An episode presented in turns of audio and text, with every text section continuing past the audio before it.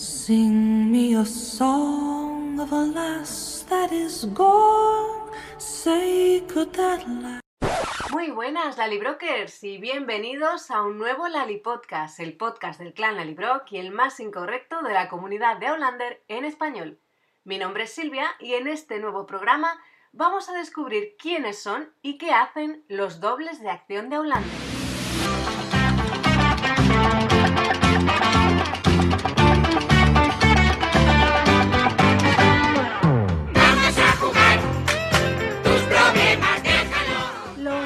O dobles de acción, como se conocen en español, se suelen utilizar en el cine y las series en esas escenas en las que se considera que el actor puede correr algún riesgo. Una producción no puede permitirse que su protagonista acabe lesionado porque supondría, además de la lesión para el protagonista en cuestión, para el actor, para la producción supondría detener el rodaje, que todo se retrase y eso significa perder dinero. Digamos que esta es la definición más común. Allí donde hay una pelea, una batalla, una persecución o alguna escena de riesgo, entra en juego un especialista con formación específica para esas escenas y que hace de lo que conocemos como doble de acción. El primer especialista de la historia fue Frank Hanaway, un ex soldado de caballería americano y doble de acrobacias en The Great Train Robbery, película de 1903, aunque la primera escena de este tipo pagada no llegó hasta 1908 con El Conde de Montecristo. Cinco dólares cobró el especialista en cuestión que saltó al mar desde un acantilado.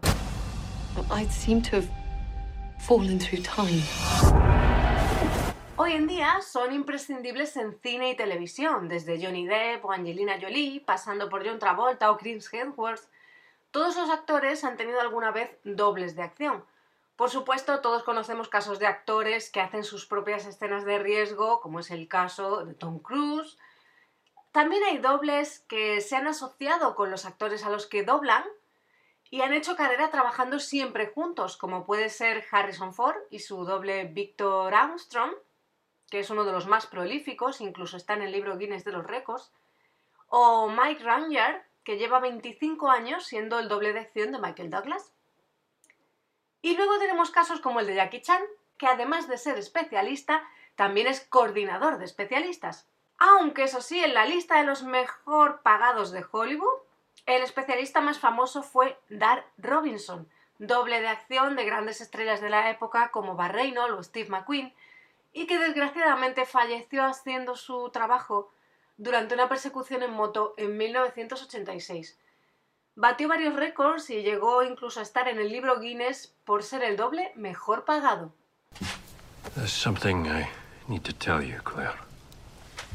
Y tú dirás, bueno, ¿y qué escenas de gran riesgo hay en Outlander para que Sam y Katrina necesiten dobles, no? Porque claro, con esta definición que hemos dado al principio, tan de persecuciones en moto, explosiones y tal, y nada de esto es común en Outlander, ¿no? ¿Por qué necesitan ellos unos dobles? Bueno, pues es que resulta que los dobles no solo se usan para la acción. A lo largo de las temporadas de Outlander, Sam y Katrina han tenido varios dobles, ¿vale? No usan siempre los mismos. En el caso de Katrina, ha trabajado junto hasta tres chicas, por lo menos, que, que, que hayamos visto, que se les haya reconocido. Una de ellas fue Annabelle Elizabeth Good, que participó en varios episodios de la primera temporada, incluso tenemos una foto de ella junto a Kate en la etapa en la que Claire busca a Jamie junto a Murtagh en The Sassenach y se las ve a las dos con el traje de The Sassenach. Annabelle es una de las mejores de la industria, después de pasar por Outlander ha trabajado en Wonder Woman, Animales Fantásticos, Juego de Tronos. Malin Kirjonen, de origen sueco, fue otra de sus dobles, se encargó de doblar a Kate en la tercera temporada, en cinco episodios, sobre todo en los últimos. Seguramente recordáis aquella etapa final del viaje de, Claire en la segunda temporada, del naufragio del barco, la gran tormenta. Bueno, pues una de las grandes escenas de Malin fue el momento en el que Claire se hunde en el agua y Jamie se sumerge para rescatarla. Aquí la especialista pasó una semana preparándose bajo el agua. I was dead. Everything around me was a blinding white. And there was a soft, rushing sound like the wings of angels. I felt peaceful.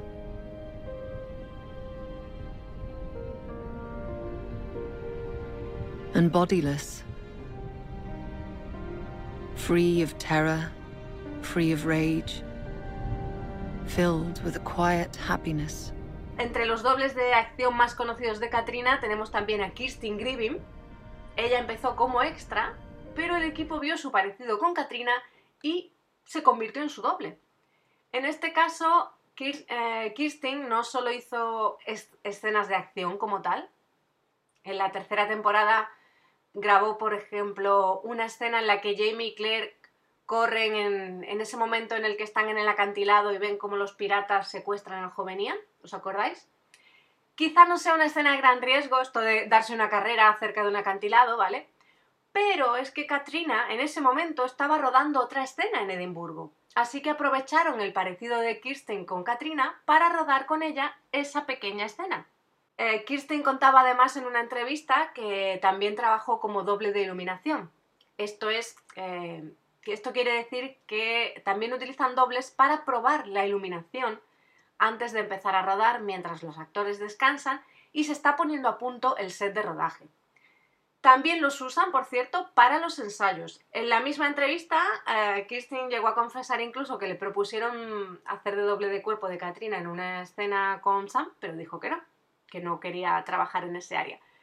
Desgraciadamente no ha podido volver a participar en Outlander porque se mudó de Escocia. Pero la verdad es que a mí me encantaba esta chica. Y es verdad, pues oye, que como doble tiene su parecido incluso físico con Katrina.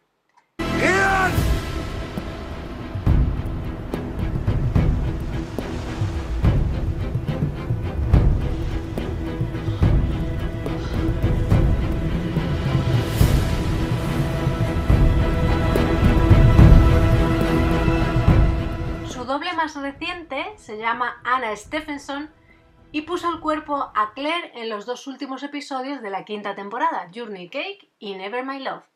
Y si os estáis preguntando quién es la doble de cuerpo de Katrina, porque ya he comentado antes que Christine Grievin dijo que no al trabajo, su nombre es Maeve Foley y ha sido doble de cuerpo de Katrina durante 51 episodios a lo largo de la serie, hasta la cuarta temporada. También ha sido su stand-in o lo que decía antes, un doble técnico o sustituta técnica para probar iluminación, configuración de cámara. ¿Qué diferencias hay entre ambos? El suplente o doble técnico no sale en pantalla, así que no tiene por qué parecerse al actor, pero sí es importante que tenga su color de piel, de pelo y su constitución aproximada para que encaje en las pruebas de iluminación y demás. Hay actores que piden trabajar siempre con el mismo sustituto, por ejemplo Fred Astaire o Robin Williams, que siempre tenían el mismo. Los dobles de cuerpo, en cambio, el papel más conocido por el gran público que tienen es el de hacer escenas de desnudos. Pero cuando se habla de estos body double en inglés, también se puede estar haciendo referencia a especialistas que cuentan con habilidades especiales, algo que el actor no sabe hacer, como por ejemplo tocar el piano o para que participen en escenas en las que el personaje tiene un doble idéntico, el caso de los gemelos.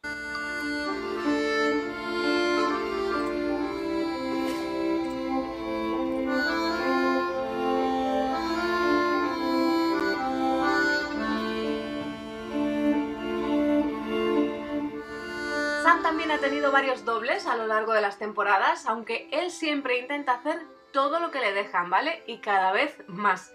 Su doble de acción más reconocido eh, se llama Mark, Slaughter, un especialista que ha trabajado en películas como Wonder Woman, Guerra Mundial Z, Gorrión Rojo. También ha sido doble del actor Alexander Skarsgård en La leyenda de Tarzán y parece que lo sigue siendo en el próximo proyecto que el actor tiene ya en postproducción. En Outlander hemos visto a Mark llevar la prótesis de la espalda de Jamie llena de latigazos, por ejemplo, y la última temporada en la que ha participado fue la cuarta en escenas relacionadas con los nativos americanos. En la quinta temporada no pudo participar porque tuvo que someterse a una operación. En una entrevista, Mark hablaba así de su último trabajo para Outlander y de las habilidades de Sam para la lucha. Abrimos comillas. Fue lo último en lo que trabajé con Sam y además me involucré mucho. Había un placaje en una colina frente a un fuego y tenía que hacer ese placaje con uno de los chicos que interpretaba a los nativos americanos. Y lo hice simplemente porque conllevaba cierto peligro, ya que estábamos trabajando cerca del fuego, el especialista nativo americano tenía que hacer la escena también, Yo hice una gran entrada, que era algo un poco más técnico, pero fue solo por cuestiones de seguridad. Luego Sam retomó la pelea y lo hizo perfectamente bien. Aprende rápido, sus movimientos y habilidades de lucha son muy buenas, así que hace muy fácil el trabajo del especialista.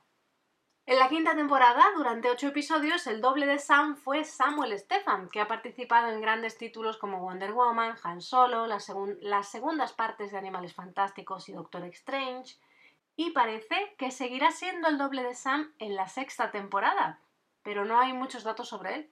Está en Twitter y tal, pero no enseña mucho sobre su trabajo, se lo tiene bien guardado.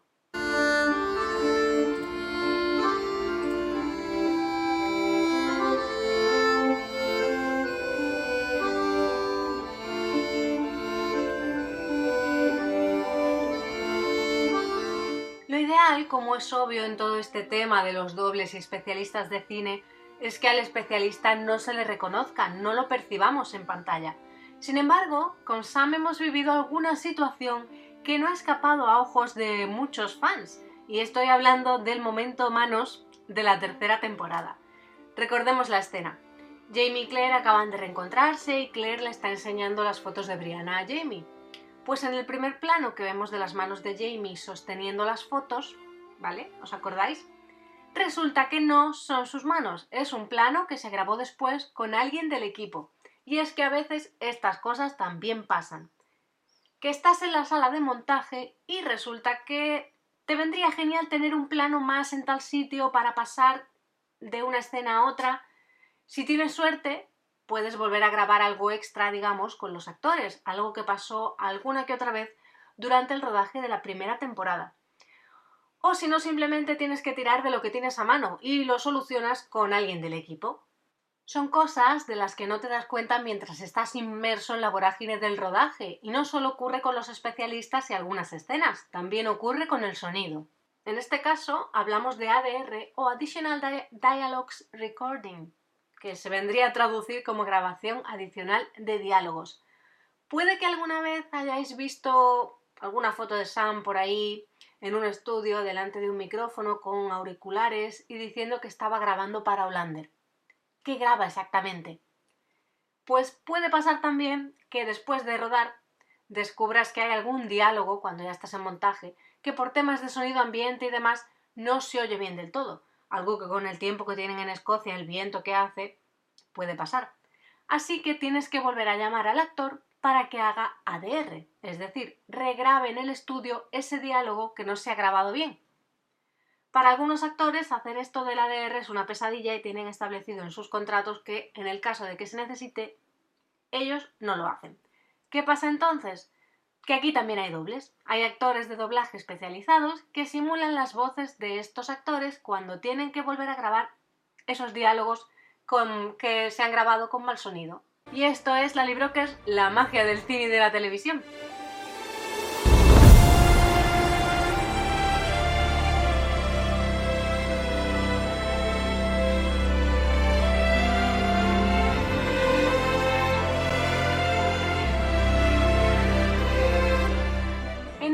Las series hay muchas cosas que no son lo que parecen, pero como están bien hechas y estamos metidos en la historia, nos las creemos.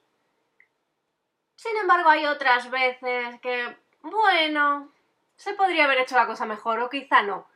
Así que hoy vamos a comentar una de esas escenas que no son lo que parecen. En este caso, el famoso encontronazo que tuvo Brianna en esta quinta temporada con ese búfalo gigante que se la llevó por delante y la dejó planchada en el suelo, aunque reaccionó bastante rápido, más de lo normal para muchos de los que vieron la escena en ese momento, y que no les pareció del todo creíble precisamente por eso.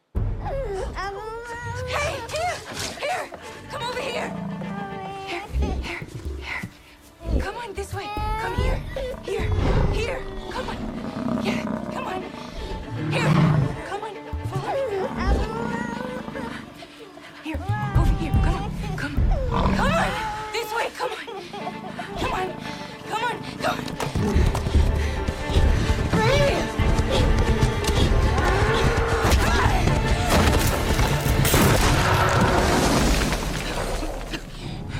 Recordemos un poquito la escena. Estamos en el episodio 9, si no me equivoco, de la quinta temporada, episodio centrado en el momento en el que Jamie es mordido por una serpiente. Pero todo arranca cuando los hombres del cerro salen a cazar antes de la llegada del invierno para conseguir comida. Roger y Jamie no consiguen nada por el camino porque tienen este encuentro con la serpiente, ¿vale? Pero parece que Ian y Fergus sí que avistan buena caza en su salida y uno de esos animales se separa de la manada y despistado acaba en el cerro. Y encima no es ni más ni menos que un búfalo o un bisonte. Brianna en ese momento teme por Jamie, que está jugando en el suelo cerca de la zona donde aparece el animal, e intenta atraer su atención para que no se acerque más al niño. Lo consigue, pero el búfalo acaba embistiéndola. Menos mal que Claire tuvo la sangre fría de ir a buscar la escopeta. La pregunta es, si te derriba un animal de este tamaño, ¿te puedes levantar con la facilidad de Brianna? Se levanta dolorida, sí, pero reacciona muy rápido, se levanta para ver a Jamie si está bien y sin embargo nadie le pregunta a ella cómo está después de semejante golpe. También hubo algunos fans que, por comentarios que se vieron en redes, se quedaron con las ganas de ver la reacción de Jamie al saber cómo sus chicas le habían hecho frente al animal en cuestión. Yo creo que quizás mm, podemos atribuir ese momento de Brianna, esa reacción rápida, a la, la adrenalina del momento y al clásico, pues, ¿qué no haría una madre si su bebé está en peligro, no? ¿Cómo se hizo la escena? Goodbye Kansas Studios es la empresa de efectos especiales que se encargó de esta escena combinando imágenes de un búfalo real, procedente del Woburn Safari Park, que se llamaba Mick Mac, y una marioneta, vamos, un muñeco, seguro que habéis visto el vídeo de rodaje detrás de escena de ese momento, ¿no? Donde se veía un operador llevando un muñequito como quien usa un toro de juguete para embestir, ¿no? Y es que al parecer hacer que Mick Mac se enfadase no era fácil. Según contaban en una entrevista, decían que el animal era demasiado majo, así que rompieron todas las reglas y usaron todos los trucos que, se les ocurrió para que la escena funcionara y que pareciese lo más real posible. Mejoraron el ojo del animal, el morro, el polvo, todo para que pareciese más duro de lo que era en realidad. No es la primera vez que este estudio de efectos visuales trabaja con Eulander. Esta quinta temporada crearon el enjambre de langostas y toda la humareda que levantan los personajes para espantarlo, Restauraron el, exterior de la casa de Yocasta, que normalmente tiene una lona azul la parte superior. Mejoraron también todo el entorno en el que ardía la cruz ardiente e incluso le dieron un fondo más montañoso y poblado de árboles al cerro. Y si nos remontamos más atrás, también tuvieron mucha mano en la tercera temporada. Por ejemplo, Vistieron muchas calles para que pareciesen de época, ya sabéis, eliminando elementos que no encajan y añadiendo otros. Rodearon también de agua y de horizonte los barcos, que realmente estaban encallados en tierra. Limpiaron de edificios indeseados el acantilado desde el que Jamie y Claire ven cómo los piratas secuestran a Ian. Incluso tuvieron la culpa de la tormenta que provocó el naufragio del episodio final. Ahora, eso sí, lo que no sabemos es si Sophie usó doble en la escena del búfalo o no. Aunque hemos visto fotos de su doble en alguna ocasión, no he conseguido averiguar quién es la pobre muchacha, como tampoco aparecen registrados dobles de Richard. Suponemos que los usan, porque claro, todos acaban teniendo en algún momento en escenas porque, porque resulten peligrosas o bien porque es algo que no saben hacer o no están seguros a la hora de hacerlo ellos mismos. Veremos si en próximas temporadas podemos saber más sobre ellos, porque en cambio sí que sabemos que Lauren Lyle contó con una especialista en el último episodio de la quinta temporada para Marsali. Duncan y Graham McTavish también han tenido sus dobles en alguna ocasión, e incluso el pequeño Fergus.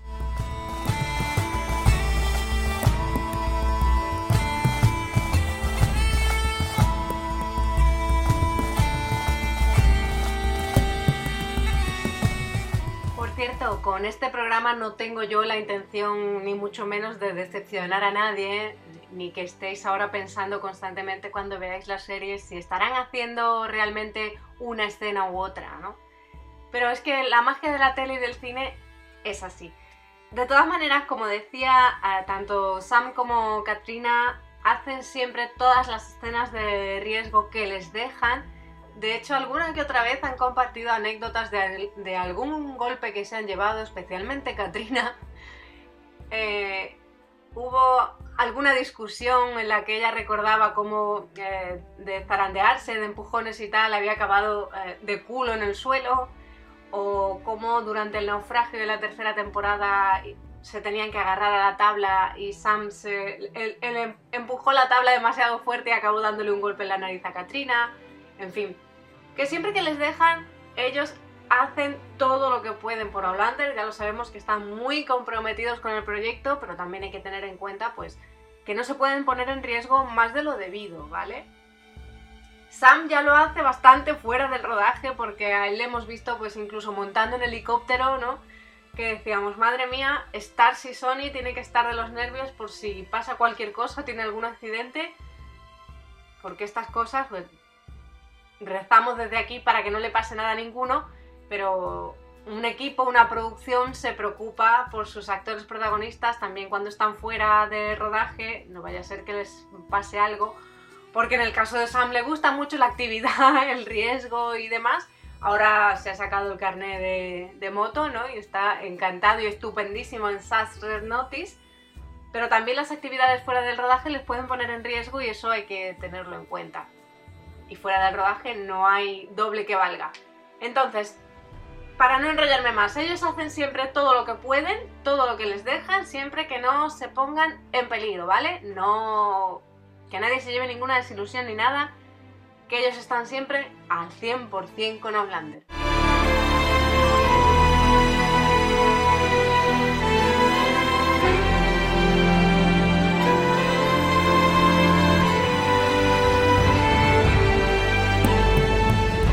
En fin, como hemos visto, aunque comúnmente los llamamos dobles de acción, estos especialistas hacen mucho más pueden trabajar como doble de un actor en escenas de riesgo en las que la producción no quiera que el actor participe porque puedan ser peligrosas, porque el actor tenga estipulado por contrato no realizar un tipo concreto de escenas, o porque quizá el actor principal tiene que hacer algo para lo que no tiene licencia. Imaginaos, por ejemplo, que tiene una escena en moto, pero resulta que el actor no tiene carnet. Entonces aquí entra en acción el doble o especialista de cine. Pero también pueden realizar otras escenas de acción a lo largo de una, película o una serie, porque sabemos que se necesita mucho personal en ellas, es decir, no tiene por qué sustituir a un protagonista, a un actor principal, puede ser parte pues, de, todos los extras, de todos los extras que hay en una gran escena, ¿no? Pueden realizar acrobacias, hacer de dobles de cuerpo para escenas de cama o de iluminación, como comentábamos antes, e incluso para hacer ensayos. El objetivo final de su trabajo es no poner en riesgo la vida de los protagonistas, porque ya decíamos que si un actor principal se lesiona, aparte del susto y de la lesión que se lleva el actor, puede retrasarlo todo para la producción y eso siempre significa perder dinero. Y gracias que los tenemos, porque hacen un trabajo impresionante.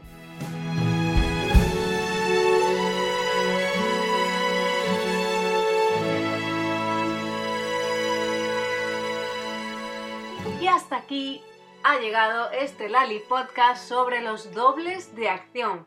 Espero que os haya gustado, que os haya resultado interesante, que os haya descubierto algo también, porque por ejemplo en el caso de Alicia nos comentaba por Twitter que ni siquiera se había planteado que se usasen dobles en la serie, pues ya has visto que los hay, Alicia.